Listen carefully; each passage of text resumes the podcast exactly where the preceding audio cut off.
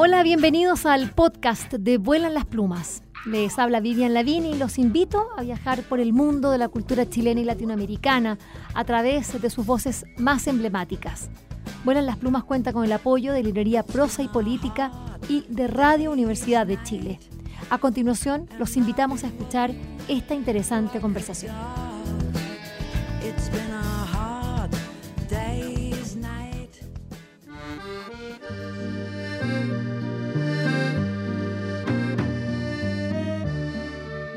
La muerte ha sido uno de los temas en esta pandemia. La muerte viene estilando. Ese es el título del eh, libro de Andrés Montero, editado recientemente por La Pollera Ediciones. Es una antología de este gran autor chileno que, bueno, ha venido con paso firme, dando cuenta de una, una pluma que se destaca, que resuma talento, eh, un ritmo, una oralidad, un oído para, captar no solamente lo más eh, profundo de, los seres humanos a los que describe. Eh, ya lo veíamos en Tony Ninguno, en esa novela espectacular que ganara un gran premio en, México, como es el premio novela de Elena Poniatowska, nada menos, un premio del año 2017. Mm, y, luego también eh, lo hemos eh, visto en las vitrinas chilenas con un, y digo chilenas porque es un libro muy tradicional, Taguada, que, mm, bueno, editado por Sudamericana nada menos, y que habla, bueno, de este famoso contrapunto de, mm, del negro o el mulato Taguada eh, con, con, De la Rosa, allá en el siglo eh, 19. Y, y, bueno, Andrés Montero también publicó otro libro que ha ganado este año, un premio IBI, así que de premios no se nos eh, queda. Eh, ¿Por qué contar cuentos en el siglo XXI? Este salió elegido el premio ensayo, elegido por IBI Chile. Y vamos a hablar hoy día a continuación con, de Sobre la muerte viene estilando, que tiene esta portada hermosísima y una edición espléndida de la pollera. Bienvenido, Andrés Montero, a Vuelan las Plumas. ¿Cómo estás? Muy bien, Vivian, muchas gracias por esta invitación. Oye, em, bueno, en realidad hablar de la muerte y en medio de una pandemia universal, como que parecieran ser dos cosas que están demasiado ligadas. Em, pero tengo que preguntarte efectivamente cómo eh, surgió este libro, porque, bueno, para, para verdaderamente saber de, de, dónde nació, si es que fue a partir eh, verdaderamente de, este COVID-19. En realidad, el primer cuento son, son seis relatos que, que se unen, algunas personas han dicho que, como una novela, eh, han habido unas discusiones interesantes sobre ese libro de cuento o novela. Bueno, pero el primero de, los, de los relatos, de los capítulos, eh, está escrito de antes, del 2018 o 2017 quizás, y, y, yo tenía ganas de escribir un libro de cuentos sobre la muerte, y, y entonces luego empezaron a surgir como estas otras historias que nacen un poco a partir de la primera. Entonces, eh, es verdad que los otros cinco relatos fueron escritos durante la pandemia, en abril, mayo, o sea, esos meses que no tenía eh, nada que hacer, en realidad estaba en la casa encerrado como todo, así que fue muy productivo para escribir y claro, y la muerte estaba eh, rondando todo el rato en las noticias, todo el tiempo, el, el, pariente, el amigo que se enfermó, entonces estaba muy presente y si bien la idea era como anterior, eh, está impregnada, o sea, es un libro de pandemia igual, de, sin duda. Yo, lo siento así, está impregnado de todo lo que está pasando esos días. Lo que pasa es que Andrés Montero, ella es algo que no dije en la presentación, pero bueno, es importantísimo entenderlo, es, em, es un narrador oral. Eh, es cofundador de la compañía La Matrioska, que se han especializado en la narración eh, oral. Y, bueno, ha recibido, ya decía que alguno, uno había sido este premio em, de, la Elena Poniatowska el 2017, que es muy importante, pero acá ha ganado premio importantísimo, el Marta Brunet, el Municipal de Santiago, el, el, Pedro de eh, bueno, también ha sido publicado en México, España, Italia, Dinamarca. La verdad es que es un autor que ya que es de, las, de los eh, eh, talentos chilenos actuales, sin duda que es una de las, de, promesas, grandes promesas, más aún cuando estuvo allí también eh, a propósito de la revista Granta que elegía a los más destacados, a los mejores eh, autores latinoamericanos, no lo digo yo, lo dijo la propia Valerie Miles, que el, nombre de Andrés Montero estuvo allí. Eh, y bueno, claro, cuando hay que hacer estas selecciones son injustas y para llegar a 25 nombres de toda Latinoamérica, vaya, pero que, pero, pero que eh, hayas estado ahí, es, decir, es por algo. Bueno, decía que tenía que introducir el hecho de que tú eres una persona especializada en eh, la narración oral y por eso quería que leyeras, porque es otra cosa que yo diga, no, es que son cuentos. Además que eh, eh, esta antología tiene una atmósfera tan particular, porque ahí se nota como tu, como, tu oído, pero también ese talento tuyo para, para, para bueno, muy rulfiano por lo demás, ahí hay en el epígrafe de, hasta Rulfo de partida, es una, una, una, pequeña comala que tú creas allí, pero con, con, con, pero, pero desde Chile, eh, atemporal. Es un, eh, son relatos muy, muy interesantes. Así que, ¿cuál, cuál eliges para, para compartir con nuestros auditores? Eh, ah, ya, elijo yo. Mira, voy a elegir el, inicio del segundo relato, que se llama Formas de ganar el cielo. ¿Por qué este? Porque está, bueno, en, un estilo medio indirecto libre, pero está hablando una, señora del campo, está pensando, ¿verdad? Entonces, tiene un poquito más el, tono campesino. bueno, formas de ganar el cielo. ¿De dónde habrá sacado el viejo la cuestión esa de las monedas en los ojos? El moribundo más porfiado que le ha tocado ver. Hasta el eje se está poniendo. Eulalia no puede entender a qué viene tanto miedo a la muerte, tanto quédese conmigo, vieja, para no estar solo cuando me llegue la hora. ¿Qué le habrá estado metiendo cosas en la cabeza? Si en la Biblia ya está dicho que todos nos vamos a ir al cielo y que habrá un gran banquete y que uno va a poder ver a Cristo sentado a la derecha de su Padre. Eso a veces Eulalia no lo entiende tan bien, porque el cura dice que Cristo y su Padre son la misma persona. ¿Cómo se hace sentar al lado del mismo? Lo quedaría por leer ella misma la Biblia y sacar sus propias conclusiones.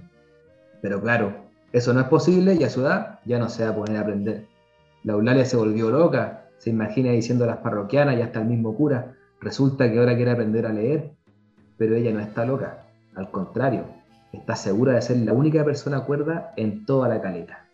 Y si en la familia hay alguien raro, en cualquier caso es Florencio, con sus historias de fantasmas que regresaron a la memoria en el lecho de muerte, como aquellas veces en que el mar le devuelve con años de retraso un remo o una red perdida cuando ya no sirven para nada. Sigue, por favor. Ahora, bueno, voy a seguir un poquito. Es que, ahora viene lo de la moneda en los. Perdón, es que ahora viene lo de la moneda en los ojos, que, ah, es muy buena esa parte, me encanta. Ahora Florencio Porfía postrado en la cama desde que anunciara una semana atrás que se va a morir, que se muere en cualquier momento. Y claro, no tiene a nadie más a qué molestar que a ella, que a la tonta de la Eulalia, con eso de enterrarlo con unas monedas encima de los ojos para pagarle al barquero. Ojalá que se apure Martín en llegar, piensa la Eulalia, para que saque el dejo de su locura. Florencio dice que quiere despedirse de Martín antes de que se lo lleve la pálida, pero la Eulalia está pensando sospechar que lo que más le importa es alcanzar a pedirle al hijo que le ponga las monedas encima de los ojos, porque sabe que ella no lo va a hacer jamás. No, las monedas en los ojos. Eh, ¿Qué fue primero? Porque eso, eso, lo viste en alguna parte. ¿Dónde lo metiste? ¿Cómo, cómo fue eso? Bueno, los rituales campesinos eh, eh, de la muerte tienen distintas cosas. La otra vez conversaba con unos profesores de la Universidad de Concepción en la sede de Los Ángeles, que estábamos hablando de esto mismo y, uno de ellos decía, oye, yo cuando era chico se murió mi abuelo y lo enterraron con una especie como de hilo que estuvieron tejiendo entre todas las mujeres y que tenía siete nudos y nunca supe para qué era. Eh, y ahí nos pusimos a conversar, después averiguó, me mandó un mail que era para, que no se perdiera, en realidad era como para que con ese hilo como grueso le pegara a, las bestias que pudieran aparecerle, a los demonios, en el camino hacia el cielo, imagínate. Y otro contaba que se ponía un balde abajo del ataúd, eh, puras cosas que, están eh, y que a veces ya no recordamos los simbolismos, como poner la moneda encima del ojo. Eso viene de, la, de la tradición griega, tiene que haber llegado, si alguien ve la película de Troya, por ejemplo, va a ver que los muertos le ponían moneda en los ojos, y eso es para que pudieran pagar al barquero, en la tradición griega, a Caronte, que es el que te lleva eh, por el río de la vida y la muerte. Pero eso también llegó a Chile, no sabemos bien cómo, pero en, en Chiloé se supone que está el, puente del ánima, yo tengo un cuento sobre eso, un cuento infantil, eh, y ahí viene un barquero y también los mapuches también creen en un eh, barquero. Entonces acá también hubo eh, de dejar o en los ojos o al menos dentro del ataúd algo de plata para poder pagarle al barquero porque si no te cae errando 100 años, como dice Florencio. Entonces, eh, de ahí viene, viene esta idea de una petición que hoy día es como absurda y que este, este señor Florencio está desesperado porque si no se va a quedar errando, no va a llegar al cielo.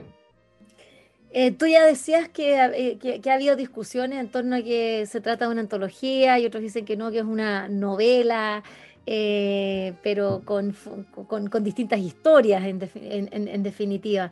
Eh, es decir, que es, una, que es un, que parte de un, de, un, solo, de un solo relato. Eh, ¿Cómo, eh, ya decías que un cuento se armó primero, otros después, ¿cómo fuiste? Porque hay personajes que se cruzan, eso está claro. Claro, ahí trabajé con, bueno, con la idea de que los cuentos y los personajes se cruzaran y entonces dibujé. Yo dibujo re mal, pero eran dibujos para mí mismo. Entonces hice mapas conceptuales, árboles genealógicos y sobre todo viendo cómo se vinculaban los personajes entre sí. Por eso, algún personaje, por ejemplo, acá yo mencionaba en lo que estaba leyendo a Martín, aparece por ahí, el hijo de Florencio y Eulalia, y aparece ahí, no más mencionado, no, no vuelve a ser mencionado, pero en el último relato es el protagonista. Entonces, eso pasa con varios personajes y. Bueno, y, a, los lectores en general les ha gustado mucho eso de, pensar que el cuento terminó ahí y después retomar un personaje que ya eh, puede haber quedado como eh, olvidado, ¿verdad? ¿Y mm, cómo, cómo, ha sido recibido este, este, este libro? Porque la verdad es que se lee de... Nada, se lee un tirón porque, bueno, porque está muy bien escrito. Em, y, a pesar de que desde un título, en, eh, uno dice la muerte viene estilando, pero en, un momento como este, uno, uno, podría pensar como que la gente no quiere saber más de muerte. Sin embargo, no. Mm. Eh, la idea es hablar de la muerte. Hay que hablar de esto porque es lo que está pasando. Y si no la procesamos, eh, e-, esto sencillamente eh, en el marco de lo que ha sucedido con, esta, con esta pandemia y, cómo tuvieron que cambiar los rituales de, muerte, de no poder ni siquiera despedir a quienes estaban muriendo y a quienes definitivamente fallecieron, justamente por los protocolos eh, que hoy día ya están más laxos, pero en un momento fue tremendo, tremendo. La gente despidiéndose de sus familiares por celular, por, por iPad, ¿me entendís? Porque no, no había cómo, cómo, estar con ellos, acompañarse. Entonces, ¿qué, rol, qué, cómo, cómo, cómo, lees tú? Mira, mira la pregunta, ¿cómo lees el escritor? Le estamos, e, esa, ¿Qué lectura tienes del momento histórico en el que se da y el rol que cumple un, un libro que hable sobre la muerte? Quizá lo más gráfico, más allá como de lo que piense yo mismo, es eh, una persona que me pidió que yo no, no dijera su nombre, digamos, eh, porque era algo bien íntimo, pero eh, utilizó una parte del final, hay como un momento en que la mamá de Martín le da un pequeño, una pequeña enseñanza sobre lo que es la vida y lo que es la muerte desde su perspectiva, una mujer analfabeta pero muy sabia, eh, y bueno, ha sido sin duda lo más comentado del libro, lo más como compartido, quizás ese, ese, ese pequeño monólogo.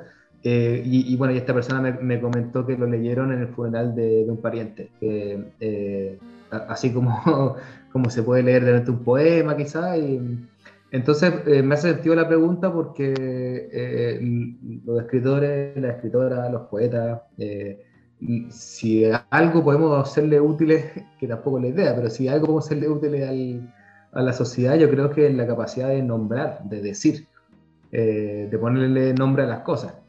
Eh, entonces, mm, cuando el mundo se está cayendo a pedazos o no estamos logrando despedirnos de parientes, de amigos, eh, cuando en un momento era una desesperación porque ya pensábamos que esto no paraba más, quizá encontrarse con un una mamá que le dice a su hijo que, eh, que la muerte es la envidiosa de los que tuvimos una vida porque nadie derrama lágrimas por ella, eh, hizo sentido. No sé, yo creo que también el libro ha tenido muy buena recepción respecto a la primera parte de tu pregunta.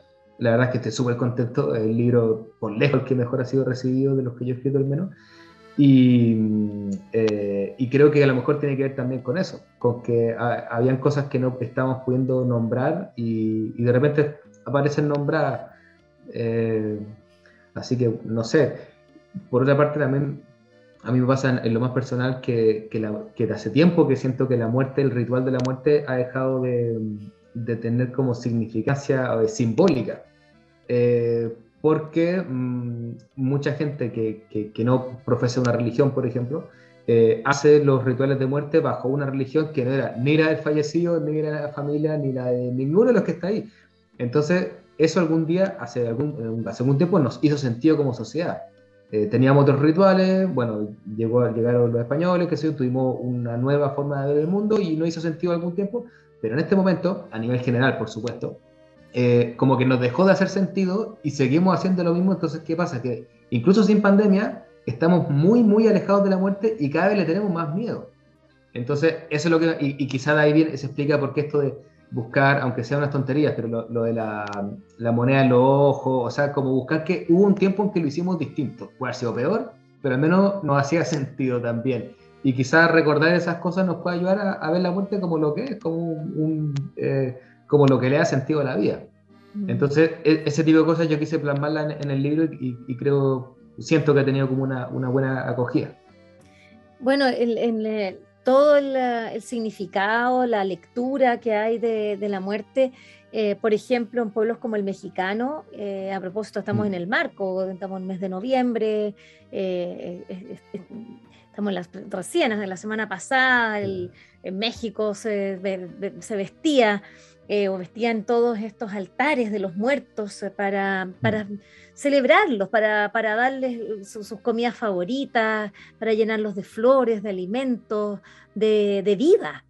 Y, y, bueno, también acá los, los, los cementerios también eh, eh, se, se, llenaron de flores, pero claramente los mexicanos acá tienen otra cosa que, que ahí, hay, hay una, una mirada, una, una, manera de vivir la muerte, que puede parecer paradójico, eh, que lo es, eh, de vivir esa, esa, experiencia como, digamos, no, no, propiamente, sino que vicarialmente a través de quienes se van, de quienes mueren, eh, que nos podría ayudar mucho. Yo ahora estamos con esta cosa media gringa del, del, del Halloween, los niños como que también eh, hay, un cierto culto por la muerte y me gustaría que, que, estoy poniendo varias cosas, pero quizás vamos primero a la, lectura de los mexicanos y de otros pueblos en el mundo, porque eh, también hay otros, que, de los cuales podríamos aprender, aprender o mirar eh, sobre cómo, cómo vivir la muerte. Mira,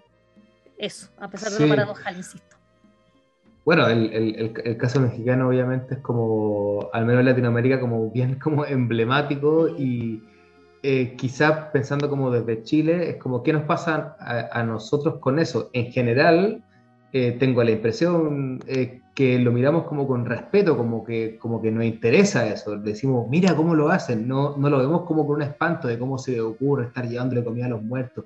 Entonces eso quizá no está hablando de quiénes somos y qué es lo que en verdad nos gustaría, ¿verdad? Si, digamos, admiramos una cultura, eh, por algo será, ¿verdad? Como, eh, y, y, ahí donde, donde me pasa como, bueno, ¿qué, qué, le pasa a Chile que, que, no logra reencontrarse como con esas raíces, no solo respecto a la muerte, sino ya eh, de muchas otras cosas? Obviamente estamos, yo creo que en un proceso eh, nacional de reencontrarnos con esas raíces, de ser un poco más nosotros y menos eh, una, eh, como una, un pueblo que, como dice Gabriel Salazar, que lo único que quiere es morirse para saber qué dicen de él en su funeral, que lo encuentro genial. claro, como que estamos esperando a ver qué dicen de nosotros y, es como que no fuéramos nada. Entonces, bueno, me, pasa con, también, perdón, eso eso pasa mucho también, eh, eh, Andrés, en el hecho de, con los eh, bueno, con los extranjeros cuando llegan a Chile. Ni siquiera han pisado ya. y, qué le pareció Chile? ¿Y qué es lo que más le gustó? la primera pregunta, claro. claro, yo es que, pucha, vengo, vengo, recién bajando, me esperé un poquito. No, pero ¿qué le ha parecido? Cuénteme, cuénteme. Como que nos vemos en los ojos de los otros. somos en función de lo que los otros dicen de uno. Claro, y, eso habla mucho de, la pérdida de, la identidad, que tiene mil razones que no, no me a poner a, desmenuzar ahora, pero que en el fondo hemos ido perdiendo la identidad por distintas cosas. Eh, entonces, eso se refleja en, muchos ámbitos. Uno, eso en la, muerte, como lo que estamos hablando. Entonces, mi planteamiento respecto a culturas o, aspectos de ciertas culturas que creo que en general admiramos o respetamos, nos parece que son interesantes, como el caso de México con la muerte, quizás es porque nos acercan más a lo que fuimos o a lo que queremos ser. Mm. Hay otras cosas de otras culturas que, por supuesto, no admiramos. Eh, entonces, no creo que tengamos que avanzar hacia allá pero las que sí, digo, bueno, entonces quizás por ahí podemos irnos encontrando, porque al final eh, el proceso que estamos viviendo, yo creo que se trata finalmente de eso, de encontrarnos, como de, de hallarnos, de, se dice en el campo, no, acá me hallo, de hallarnos. Eh, y quizás si algo puede ayudar la literatura, puede ser a eso, pienso, como a, a, reconocernos en esas letras, en esas voces y a pensar de nuevo quiénes somos y quiénes queremos ser. Em, Andrés Montero es el autor de La muerte viene estilando, con quien estamos conversando aquí en Buenas las Plumas hoy. Em, por una parte, decimos que no tenemos em, esta mirada sobre la muerte, que la vemos muy lejana, pero también hay otra eh, corriente muy fuerte que la ha dado el cine y que eh, los nuevos medios de comunicación en los que uno ve que hay un culto a la muerte eh, que va por otra vía. Me eh, eh, y por eso, cuando te hacía la pregunta anterior, se me vino a la cabeza eso y dije, claro, por una parte tenemos esto, pero por otra parte uno dice que los jóvenes están viendo la muerte. Perdón, si hay algo que la juventud hoy día está más enfrentando, lo que más está enfrentando es pura muerte. Las películas mm. de violencia, primero. Luego, los que son que no es un noir, no son películas negras así, sino que son películas de verdad que ya un fetichismo eh, con la muerte que, es bastante, bastante, no sé, a mí, a mí no me gusta, eso no quiere decir que nada, a mí no me gusta, pero tanto no, no, lo conozco, además me da miedo, por eso no lo veo, pero, pero ¿cómo, cómo negar ah, que, que, acá está, que la muerte está siendo procesada por las nuevas generaciones eh, y, modulada, es decir, esos sufrimientos, de cómo, de cómo hacen sufrir a esos personajes antes de matarlos. A mí, a mí, me, a, mí eso me, me, me, descorazona. Sí, yo estoy más cerca de, de tu opinión hay, eh, juntamente para escribir este libro estuve leyendo mucho de, sobre la muerte, de la antropología, pero sobre todo de los cuentos populares. Así esos cuentos de la muerte, que se, se encontró el, tipo con la muerte en el camino y le hizo tres preguntas. A mí, bueno, a mí me encantan los cuentos populares además, algunos de esos los cuentos. Eh, y entonces ahí, me, en un prólogo de, de, un libro, me encontré con algo que decía la autora, Ana Cristina Herreros, que decía que nuestra relación como humanidad con la muerte era muy cercana, muy natural, porque pasaba todo el tiempo. Eh, y entonces lo que ella propone como una pequeña tesis sería que eso cambió el día en que dejamos de, tener tierra. Entonces, porque en un momento la tierra se convirtió en cemento y entonces se caía la naranja al cemento y era muerte, era muerte, muerte. En cambio, cuando caía la tierra, uno veía que era vida, porque después salía otro naranjo, entonces ella propone que ahí cambió. Entonces lo que yo pienso, que aparte, juntando con que hemos perdido los ritos, los lugares de encuentro, de conversación, que hablamos menos, o, hablamos más, pero a través de no cara a cara, qué sé yo, que eh, la gente más joven, o en general la sociedad completa, tiene que canalizar este miedo que tenemos a lo desconocido que se expresa en la muerte, y como ya no tenemos espacio de conversación, y como ya no vemos que la muerte es vida, eh, claro, se canaliza a través de cosas que, que, yo creo que no tienen nada que ver con la muerte. Bueno, puedo estar equivocado, pero es lo que yo creo. De hecho, la muerte, la, típica muerte de los cuentos populares lleva esta guadaña, ¿verdad? Eh, eh, que, es como, como, así como horrible, como que con eso te va a cortar el pescuezo. Y en realidad es un instrumento de la siembra, y, o sea, es, para, es, para, es para cosechar, para cortar las matitas, o sea, es un instrumento de vida finalmente, de alimento. Eh, pero claro, ahora la vemos así y nuestra idea nunca va a ser, ah, es porque nos quiere dar alimento, como si la muerte es la, la mala. Entonces creo que hay muchas cosas que están en los cuentos populares, en los relatos, bueno, en lo que me interesa a mí, estar en otras partes también, que nos puede mostrar a otra muerte, a otra forma de acercarnos a ella y, y a lo mejor eh, podría haber otro relato sobre la muerte que diera eh, menos miedo y que fuera más amable y no habría que canalizarlo a través de, porque ya lo que dices tú, o sea, ni siquiera ya es muerte, es tortura, o sea, como la parte más, más fea. Eh, un nivel de crueldad. Claro, la crueldad, y, y, yo no sé si eso sirve para canalizar, o sea, mm. es como un intento, o la gente lo consume, supongo que por eso, inconscientemente seguramente, pero no sé si está haciendo una función. Y, bueno, y, entonces lo que termina pasando, en Chile no tanto todavía por suerte, pero en Estados Unidos, por ejemplo, es que, eh, bueno, matanzas públicas porque un tipo está ahí, eh, yo sé que es como una generalización y que no tiene por qué ser siempre así, pero pasa. Y generalmente son gente que venía de haber visto o una película o incluso un libro o algún lugar donde esa concepción de la muerte estaba súper eh, distorsionada de lo tan natural que es. O sea, es, yo recomendaría leer El Inmortal de Borges. O sea, el tipo no muere y está desesperado. O sea, ¿qué, qué seríamos sin la muerte? Es una forma como de, entender que, bueno, que es parte de la vida nomás. Bueno, pero sí. Claramente, eso yo creo que es el... Eh, bueno, están, están esos... Eh, ya se habla, ¿no? Que los eh, como infiernos en la tierra podría ser el, bueno, el dejar de vivir pero quedarte acá, en la mm. soledad, así como en la vagancia, la errancia, ¿no? Eso, eso sí que puede ser feo. Por lo menos ese es mi infierno. Yo pienso eso. Eso, es mucho peor que, morir, no sé. Yo espero que cuando sea, bueno, cuando me llegue la hora, me entierre sin ataúd, sin nada, para que me coman los bichitos, y, porque eso me parece mucho mejor y ser vida. Otra vez. Sí, eh, claro que sí. Qué, no creo que sean ni siquiera ni siquiera creo que sea necesario, eh, bueno, gente tendrá fe, no tendrá fe, pero ni mm. siquiera creo que sea necesario pensar como en una vida eterna, genial, el que, el que pueda creer en eso, espectacular.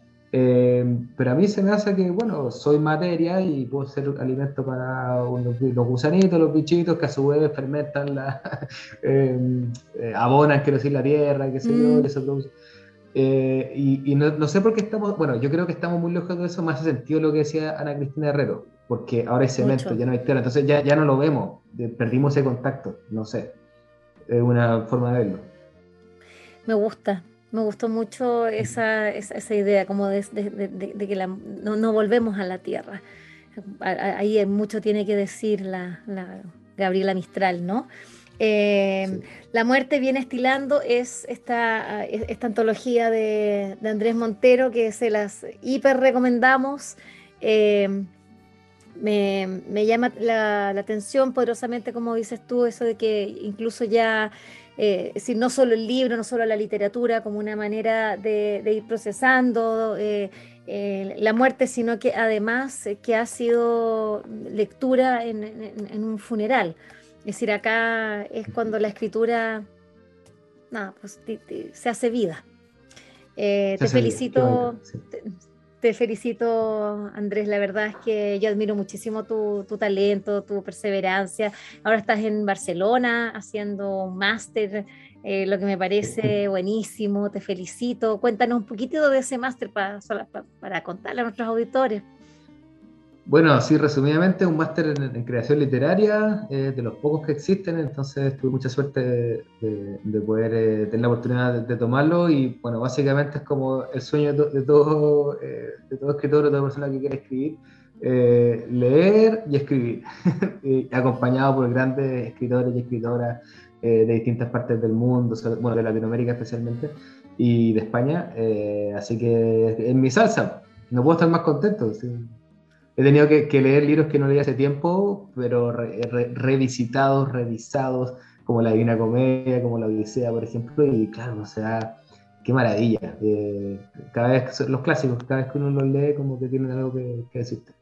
Bueno, y esto termina con la escritura de un libro que espero poder conversar en un par de años más en las Plumas, del libro escrito durante el máster. Cómo no, cómo no. Felicitaciones de nuevo, Andrés. Gracias por esta conversación. Te deseamos lo mejor a ti, también a tu señora, que también están estudiando, eh, los dos allá. Qué bueno que se hayan ganado sendas becas, que salgan de esta, de esta pandemia porque en España la cosa está un poquito más, eh, más, más laxa, por lo menos eh, debo decir que a mí me sirvió Sin mascarilla en la calle. Y sí, a mí me sirvió mucho haber ido, haber estado un poquito eh, salir un poquito de la, de, lo, lo, estamos viendo demasiado, eh, eh, nos acosa mucho la pandemia acá.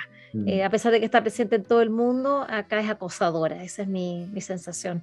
Así que muchas gracias de nuevo, felicitaciones y esperamos pronto estar conversando sobre tus novedades literarias y bueno, esperando que te vaya muy, muy bien. Estamos seguros que vas, vas, te vas, ya te estás destacando en ese máster y que van a salir cosas muy lindas. Muchas gracias. Bueno, bien, muchas gracias a ti y que siga por las plumas para traer la literatura y para que nos, para que nos siga sirviendo.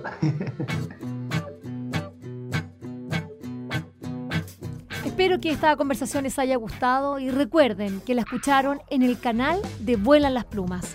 Pueden acceder al material que hemos producido desde el año 2002 en www.vuelanlasplumas.cl y seguirnos a través de nuestras redes sociales en Facebook, Twitter e Instagram. Este programa cuenta con el trabajo en sonido de José Rojas y de Isidora Cesnich en la producción digital. Soy Vivian Lavín y les agradecemos su atenta escucha.